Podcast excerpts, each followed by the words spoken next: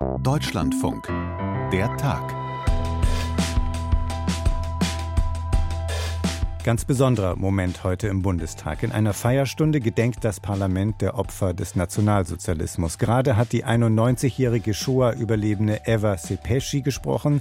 Jetzt steht der Sportjournalist Marcel Reif am Pult, erzählt von seinem Vater, der in Polen in letzter Minute aus einem Deportationszug gerettet wurde und nie über das sprach, was er erlebt und überlebt hatte. Und wenn Sie es mir erlauben und wenn Sie mögen, gerade heute aus diesem Anlass und gerade hier in diesem höchsten deutschen Hause, dann lasse ich Ihnen den kleinen und doch so großartigen, wundervollen Satz, den mein Vater Leon Reif gesagt hat, dann lasse ich Ihnen diesen Satz hier.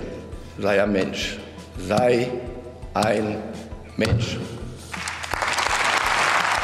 Überlebenden und ihre Botschaft für uns heute. Das ist gleich unser erstes Thema. Und wir bleiben auch danach im Bundestag, wo sich CDU-Chef Friedrich Merz in der sogenannten Generaldebatte heute einmal mehr am sozialdemokratischen Kanzler Olaf Scholz und an der Ampelregierung abgearbeitet hat. Das ist der Tag für diesen 31. Januar 2024. Ich bin Jasper Barenberg. Eva Sepeschi stammt aus einer jüdischen Familie in Budapest. Ende 1944 wird sie nach Auschwitz deportiert und dort am 27. Januar 1945 von Soldaten der Roten Armee befreit. Da ist sie zwölf Jahre alt. Täglich denke ich an meine ermordete Familie. Und ich frage mich oft, wieso habe ich überlebt? Es ist meine Lebensaufgabe geworden, für alle, die zu sprechen, die nicht mehr sprechen können. Und im Bundestag, im Reichstagsgebäude, ist jetzt mein Kollege Wladimir Balzer in der Leitung. Grüß dich, Wladimir. Hallo, Jasper. Du hast heute Vormittag diese Gedenkstunde im Bundestag verfolgt. Du hast die Ansprache auch von Eva Sepeschi verfolgt. Ein paar Andeutungen habe ich schon gemacht, aber was haben wir über die Geschichte von Eva Schepeschi heute erfahren?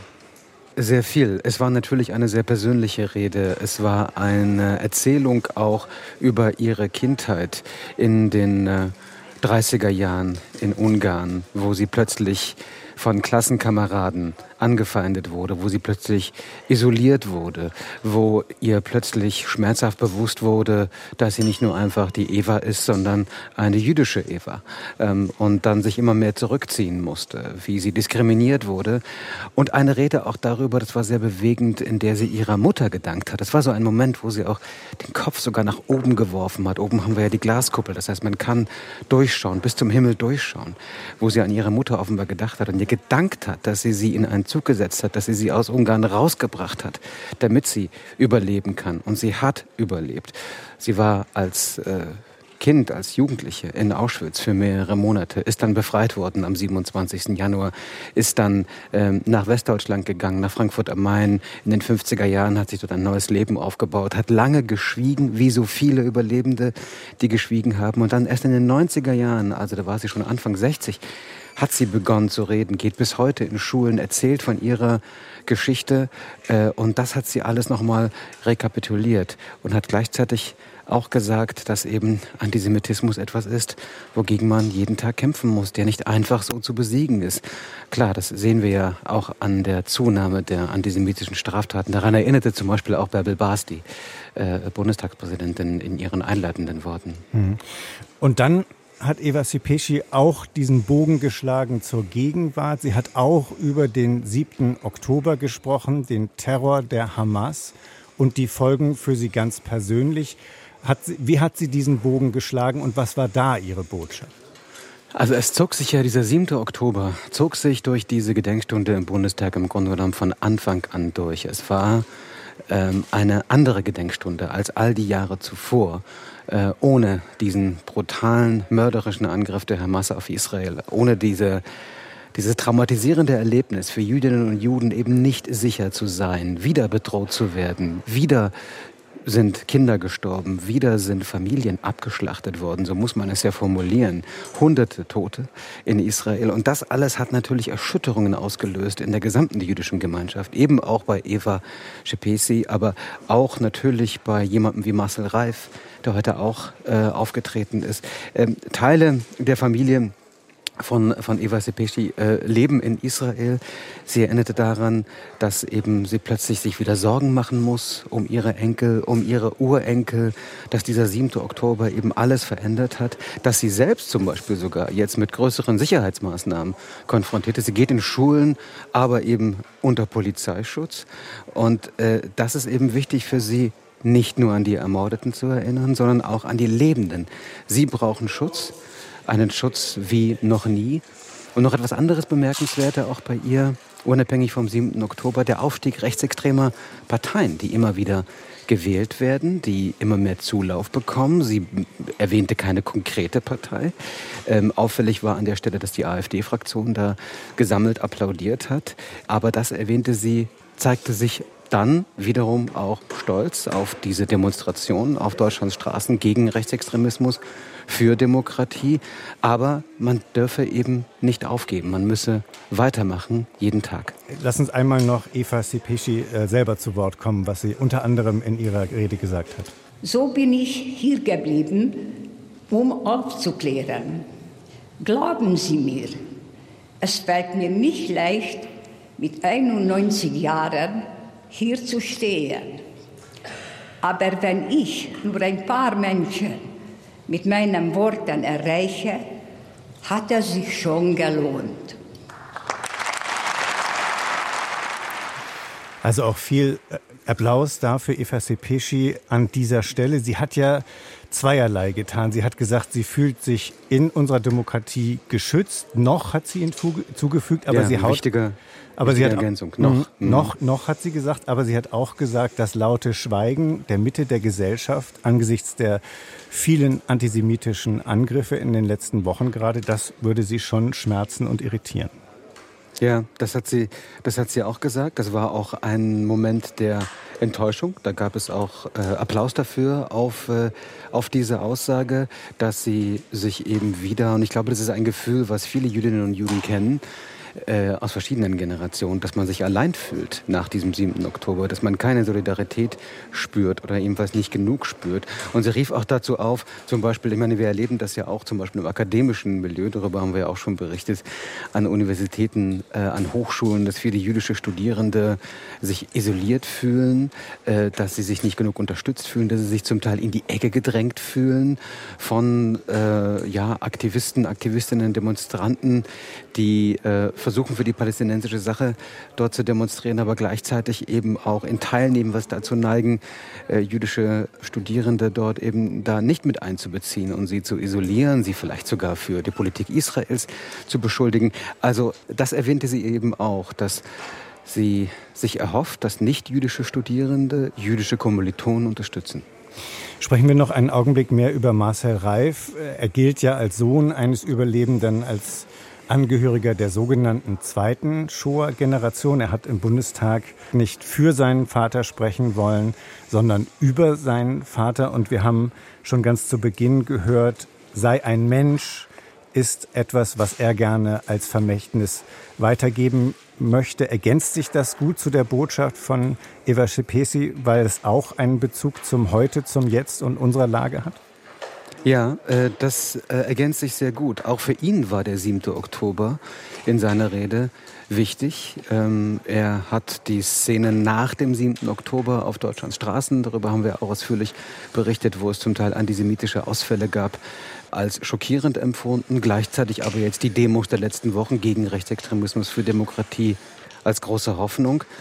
Und sein Vater, im Grunde genommen war es eine Hommage an seinen Vater. Du hast es schon kurz erwähnt, der jetzt auch im Zentrum der Rede von Marcel Reif stand. Er hat ihm nämlich gedankt, dass er geschwiegen hat, dieser Vater, der den Holocaust überlebt hat. Er sagte, danke, dass du geschwiegen hast, damit hatte ich eine sorgenfreie Kindheit. Äh, dennoch gab es immer wieder Szenen, das hat er auch sehr ausführlich und sehr eindringlich auch beschrieben, wo er merkte als Jugendlicher, als Kind, der Vater schweigt plötzlich in bestimmten Situationen für ein paar Minuten. Es ist kaum zu erklären, warum das so ist. Er verfällt in eine Isolation, wacht dann wieder auf. Äh, das hat ihm der Sohn manchmal vorgeworfen. Im Nachhinein ist ihm klar, was das war. Das waren eben so wirklich sehr schwierige, depressionsartige Momente.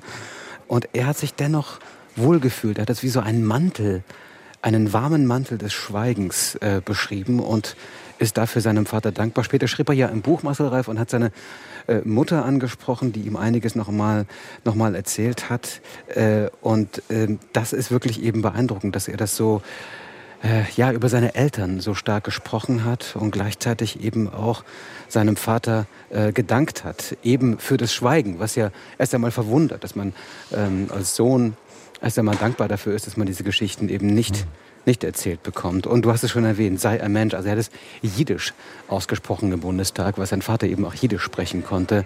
Sei ein Mensch. Und genau das ist das, was er weitergeben möchte. Seine Familie war heute hier, ein Großteil seiner Familie, Kinder, Enkel, äh, die dort auf der Besuchertribüne zu sehen waren. Und äh, denen hat er dieses Sei ein Mensch eben auch zugerufen. Und man hat auch viele Menschen im Rund des Parlaments sehen können, die mit den Tränen zu kämpfen hatten nach der Rede von Eva Sepeschi und nach der Rede von Marcel Reif. Ein Wort noch, Wladimir, zu Bärbel Baas, der Bundestagspräsidentin. Hat sie diesen beiden Reden und der Veranstaltung insgesamt einen würdigen Rahmen gegeben und auch einen aktuellen? Ja, das hat sie auf jeden Fall. Ich glaube, es blieb gar nichts anderes übrig, als das tatsächlich aktuell einzubetten, selbstverständlich. Und wieder der 7. Oktober, natürlich die Folgen des 7. Oktober. Sie erinnerte auch an den Ausbruch äh, antisemitischer Taten. Darüber äh, haben wir ja auch berichtet, dass äh, es da eine immense Zunahme gibt. Hunderte Taten, die registriert worden sind. Im, im, im Dunkelfeld noch sehr viel mehr. Äh, und dass dieser Ausbruch des Antisemitismus, so hat sie es beschrieben, eine Schande ist für unser Land. Ähm, gleichzeitig äh, signalisierte sie auch Richtung Israel, der Botschafter war heute da, dass es natürlich dieses Haus hier, dieser Bundestag, uneingeschränkte Solidarität mit Israel zeigt. Aber erwähnte auch in einem Nebensatz zum Beispiel auch das Leid der Menschen in Gaza. Also sie versuchte tatsächlich auch, das in einen größeren, in einen größeren Kontext zu stellen und äh, dankte in diesem Zusammenhang, das kam immer wieder vor, diese Demonstration gegen Rechtsextremismus und für Demokratie, dankte den Demonstrierenden, die gezeigt haben, dass unsere Demokratie vielfältig ist, lebendig und wehrhaft. Wladimir, vielen Dank nach Berlin. Sehr gerne.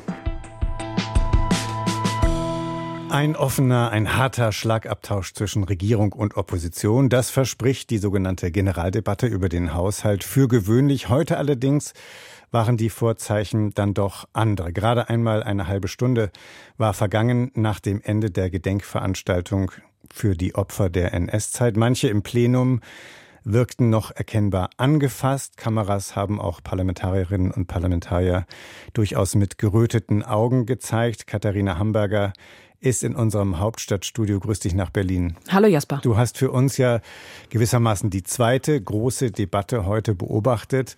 Als erster Redner in der Generaldebatte war Friedrich Merz dran, Parteichef der CDU, Fraktionschef der Union, also der Oppositionsführer im Parlament. War es für ihn auch ein bisschen schwierig erkennbar, diesen Schnitt zu vollziehen? Ja, durchaus. Das hat er auch gesagt, dass das jetzt nicht so einfach ist, jetzt in diese Debatte einzusteigen, nach eben diesen sehr berührenden Reden, die wir in der Gedenkstunde gehört haben. Er hat sich dann nochmal bei den Rednern, auch bei der Bundestagspräsidentin, bedankt und hat dann so seine Rede begonnen, ist dann übergegangen. Das ist vielleicht eine ganz, naja, kann man sagen, elegante Kurve, die er da gemacht hat. Er hat sich dann auch, hat nochmal rückgegriffen auf die ähm, auf den Trauerstaatsakt von Wolfgang Schäuble und dann in dem Zuge dann auch Emmanuel Macron gedankt für dessen Rede damals und ist sozusagen so eingestiegen dann in seinen Teil, der als erstes sehr viel Außenpolitik beinhaltet hat, EU und sehr stark aufs deutsch-französische Verhältnis abgestellt hat. Mhm. Und dann hat er doch irgendwann noch den Schalter umgelegt und ist auf Angriff gegangen? Ja, das war ganz interessant. Also der Ton am Anfang war sehr staatstragend. Da ist er eben sehr darauf eingegangen, dass Deutschland mit Frankreich wieder ein neues Verhältnis braucht, dass es ein neues Weimarer Dreieck braucht, das hin, den Weg hin ebnen soll zu einer gemeinsamen Verteidigungspolitik und zu einer gemeinsamen Industriepolitik, dass Deutschland da aus einer Position der Stärke und Verantwortung zugleich handeln sollte und das Ganze dann eben, wenn es seine, und das sind jetzt seine Worte, Wachstumsschwäche überwinde. Und da ist ganz klar, wohin das zielt, nämlich in Richtung Ampel. Diese Wachstumsschwäche hat aus seiner Sicht nämlich strukturelle Gründe, so hat er das beschrieben. Da ging er dann auf die Energieversorgung ein, da ging er dann auf die Steuerlast für Unternehmen ein, da ist er dann eingegangen auf die Sozialpolitik. Klar, das Bürgergeld, das ist das, was wir von der Union in den letzten Tagen und Monaten, Wochen immer wieder hören. Und hat dann eben gesagt, na ja, also ähm, ich habe jetzt alles beschrieben, aber was hat das eigentlich mit Ihrem Haushalt zu tun, Ampel? Gar Gute nichts. Frage. So, genau, das hat er dann so, ne? Es hat nichts damit zu tun, weil sie eine ganz andere Politik machen, als wir uns das vorstellen. Interessant fand ich da, dass er so ein bisschen beschrieben hat, mal so seine Vorstellung und die Vorstellung der Union, Teile eben nicht neu, Teile aber eben so ähm, dann doch zukunftsgewandt. Das ist ja auch immer ein Vorwurf an die Union, dass sie ähm, das eben nicht tut. Was er dann gemacht hat, war dann doch sich nochmal an dem am Kanzler abzuarbeiten. Äh, den Aufruf der Zusammenarbeit, den der Kanzler immer hatte, den könne er sich sparen. Das sei doch alles nur Rhetorik. Da spielt er natürlich auch auf diesen Deutschlandpakt Migration ab, wo der äh, Oppositionsführer, also Friedrich Merz, sagt, naja, also der Kanzler hat uns das angeboten, aber eigentlich wollte er das doch nie. Können wir vielleicht gleich mal auf den Kanzler eingehen, wie der darauf reagiert hat. Ähm, und äh, relativ hart dann in Richtung Ampel auch die Vorwürfe geäußert, dass sie sehr kaltschnäuzig sei und rücksichtslos, wenn es um den Gebrauch der, der Mehrheit ging im Parlament. Mhm. Ähm, also das sind schon harte Töne hat auch nochmal dann, das fand ich auch nochmal sehr deutlich gesagt, wenn es um die Zustimmung der Union geht, wenn es um Grundgesetzänderungen geht. Also sei es so allgemein, da möchte er jetzt äh, das nicht in Aussicht stellen. Fragt man sich so, auf was zieht das eigentlich ab? Möglicherweise auf diese Änderungen beim mhm. Bundesverfassungsgericht. Ähm, und er hat nochmal ganz deutlich gesagt, Aufweichung der Schuldenbremse, das kommt mit uns auf keinen Fall. Mhm. Vielleicht nochmal zur Erklärung. Im Moment wird viel darüber diskutiert, ob man möglicherweise das Bundesverfassungsgericht und andere Einrichtungen unseres Rechtsstaates stärker vor der Gefahr von Rechtsextremisten und deren Manipulationsänderungsversuche genau. schützen muss. Und da Signale gibt es ja auch aus der Opposition, gerade auch aus der Union, durchaus Signale, dass man da ins Gespräch kommen kann. Andersrum, Schuldenbremse, da sagt der Friedrich Merz also nach wie vor, da geht mit uns nichts und schimpft auch auf den Kanzler ordentlich, wie es sich gehört für eine solche mhm. Rede. Nach dem staatstragenden Beginn, also die parlamentarische Tradition will es dann so, dass auf den Oppositionsführer der Regierungschef antwortet. Wie ist also die Replik von Olaf Scholz unterm Strich ausgefallen? Ich würde sagen, der ist sehr kämpferisch aufgetreten. Er ist als erstes mal auf das Thema AfD eingegangen. Das war so der Schluss von Friedrich Merz, der auch nochmal auf die AfD ähm, eingegangen ist, gesagt hat, das ist sozusagen die, nicht die Alternative, sondern sie würde Abstieg bedeuten für Deutschland. Ähnlich, denn der Kanzler das intoniert hat, den Dexit, den, also den, das Pendant sozusagen zum Brexit, das Alice Weidel ins Gespräch gebracht hat, äh, genannt, hat gesagt, das sei die größte Wohlstandsvernichtung und äh, hat auch nochmal auf die auf die Demonstrationen ist er eingegangen, hat gesagt, wichtiges Zeichen, ne? also auch äh, jetzt von der Regierung an die Bevölkerung, die Demokratie schützt sie, aber ähm, er ist sehr schnell auch auf Friedrich Merz direkt eingegangen, auch auf die Person Merz und hat ihm vorgeworfen, kleines Karo. Äh, dann, wenn es darum geht, dass Demokraten zusammenstehen, wenn er dann gleichzeitig wieder die Ampel so angreift. Ähm, Friedrich Merz hat in seiner Rede gesagt, es liegt an der Ampel, dass sie Lösungen präsentiert und das wäre sozusagen das beste Rezept gegen die AfD. Das sieht der Kanzler nicht so. Und ähm, er ist insgesamt, fand ich, sehr stark, hatte sich im Oppositionsführer abgearbeitet. Also hat ihm, gerade was diesen Ausstieg aus dem Deutschlandpakt für Migration betrifft, vorgeworfen, dass er der Hasenfüßigkeit, äh, dass er Hasenfüßigkeit äh, er sei davon gelaufen, wenn man Merz kritisiere, dann sei er eine Mimose. Es muss irgendwo einen Zwischenruf gegeben haben. Das sei jetzt eine Generalsekretärsrede gewesen. Also mhm. es war im Ton schon interessant für eine Kanzlerrede, dass der sich so stark an, an, an der, der Person des, des Oppositionsführers abarbeitet. Insgesamt haben wir nicht den Kanzler erlebt, den wir vergangene Woche im Zeitinterview erlebt haben, wo er so ein bisschen demütig gesagt hat, wir als Ampel, wir haben ja auch mit diesen Streitigkeiten das auch nicht ganz richtig und ich habe da auch meine Verantwortung dafür, sondern er hat sehr stark gesagt, den Kurs, den wir jetzt eingeschlagen haben, der ist richtig. Wir sorgen dafür, dass sich äh, Arbeit in Deutschland wieder lohnt, der Arbeitskräftemangel, darüber, darum kümmern wir uns und das alles würde die Union nicht in den Blick nehmen ähm, hat da auch Merz, das hat nichts mit ihnen zu tun, aufgegriffen, hat gesagt, ja, ähm, das hat alles nichts mit uns zu tun und ähm, auch das, was die Union macht, hat nichts mit den Problemen in Deutschland zu tun. Also ist einen Gegenangriff gegangen. Also wir haben einen sehr kämpferischen Olaf Scholz da erlebt, der sich sehr stark an, an der Opposition abarbeitet. Nun ist es ja so, dass nicht nur am Vormittag, sondern auch in den letzten Wochen schon viel vom wachsenden Antisemitismus die Rede war. Ähm, auf den Straßen haben wir Hunderttausende erlebt, die vor den Gefahren durch Rechtsextremismus und für unsere Demokratie auf die Straße gehen. Wir haben die Recherchen erlebt über Gewaltfantasien. Menschen aus Deutschland zu deportieren. Nach diesen ganzen Enthüllungen, da gibt es ja durchaus Verbindungen zur AfD. Gerade heute ist einiges in der Süddeutschen zu lesen über äh, Verbindungen zu dieser rechtsextremen Szene. Wie hat sich dann die AfD heute in dieser Debatte präsentiert und positioniert? Ja, also Alice Weidel hat zuerst geredet, ähm, direkt dann nach, äh, nach dem Kanzler. Und es war, naja, eigentlich das, was, was man auch so ein bisschen erwartet hat, aber man ist dann doch immer über den Tonfall so ein bisschen überrascht. Also sie hat sehr stark eben an, an ein Land beschrieben, dem es wahnsinnig schlecht geht. Sie sprach davon geschundenen Leistungsträgern, die auf die Straße gehen und protestieren, weil sie nicht mehr könnten. Das Ganze würde von den Medien, was ja so nicht stimmt, nicht beachtet werden.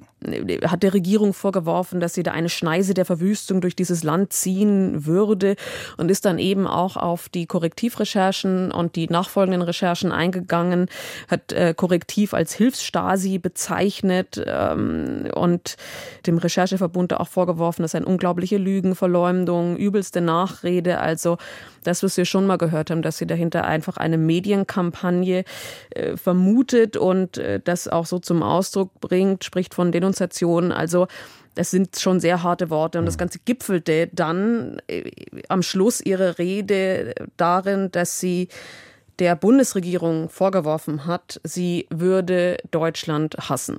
Die Bundesregierung würde Deutschland hassen. Exakt, das war der Ausdruck. Gab es da Reaktionen im Parlament?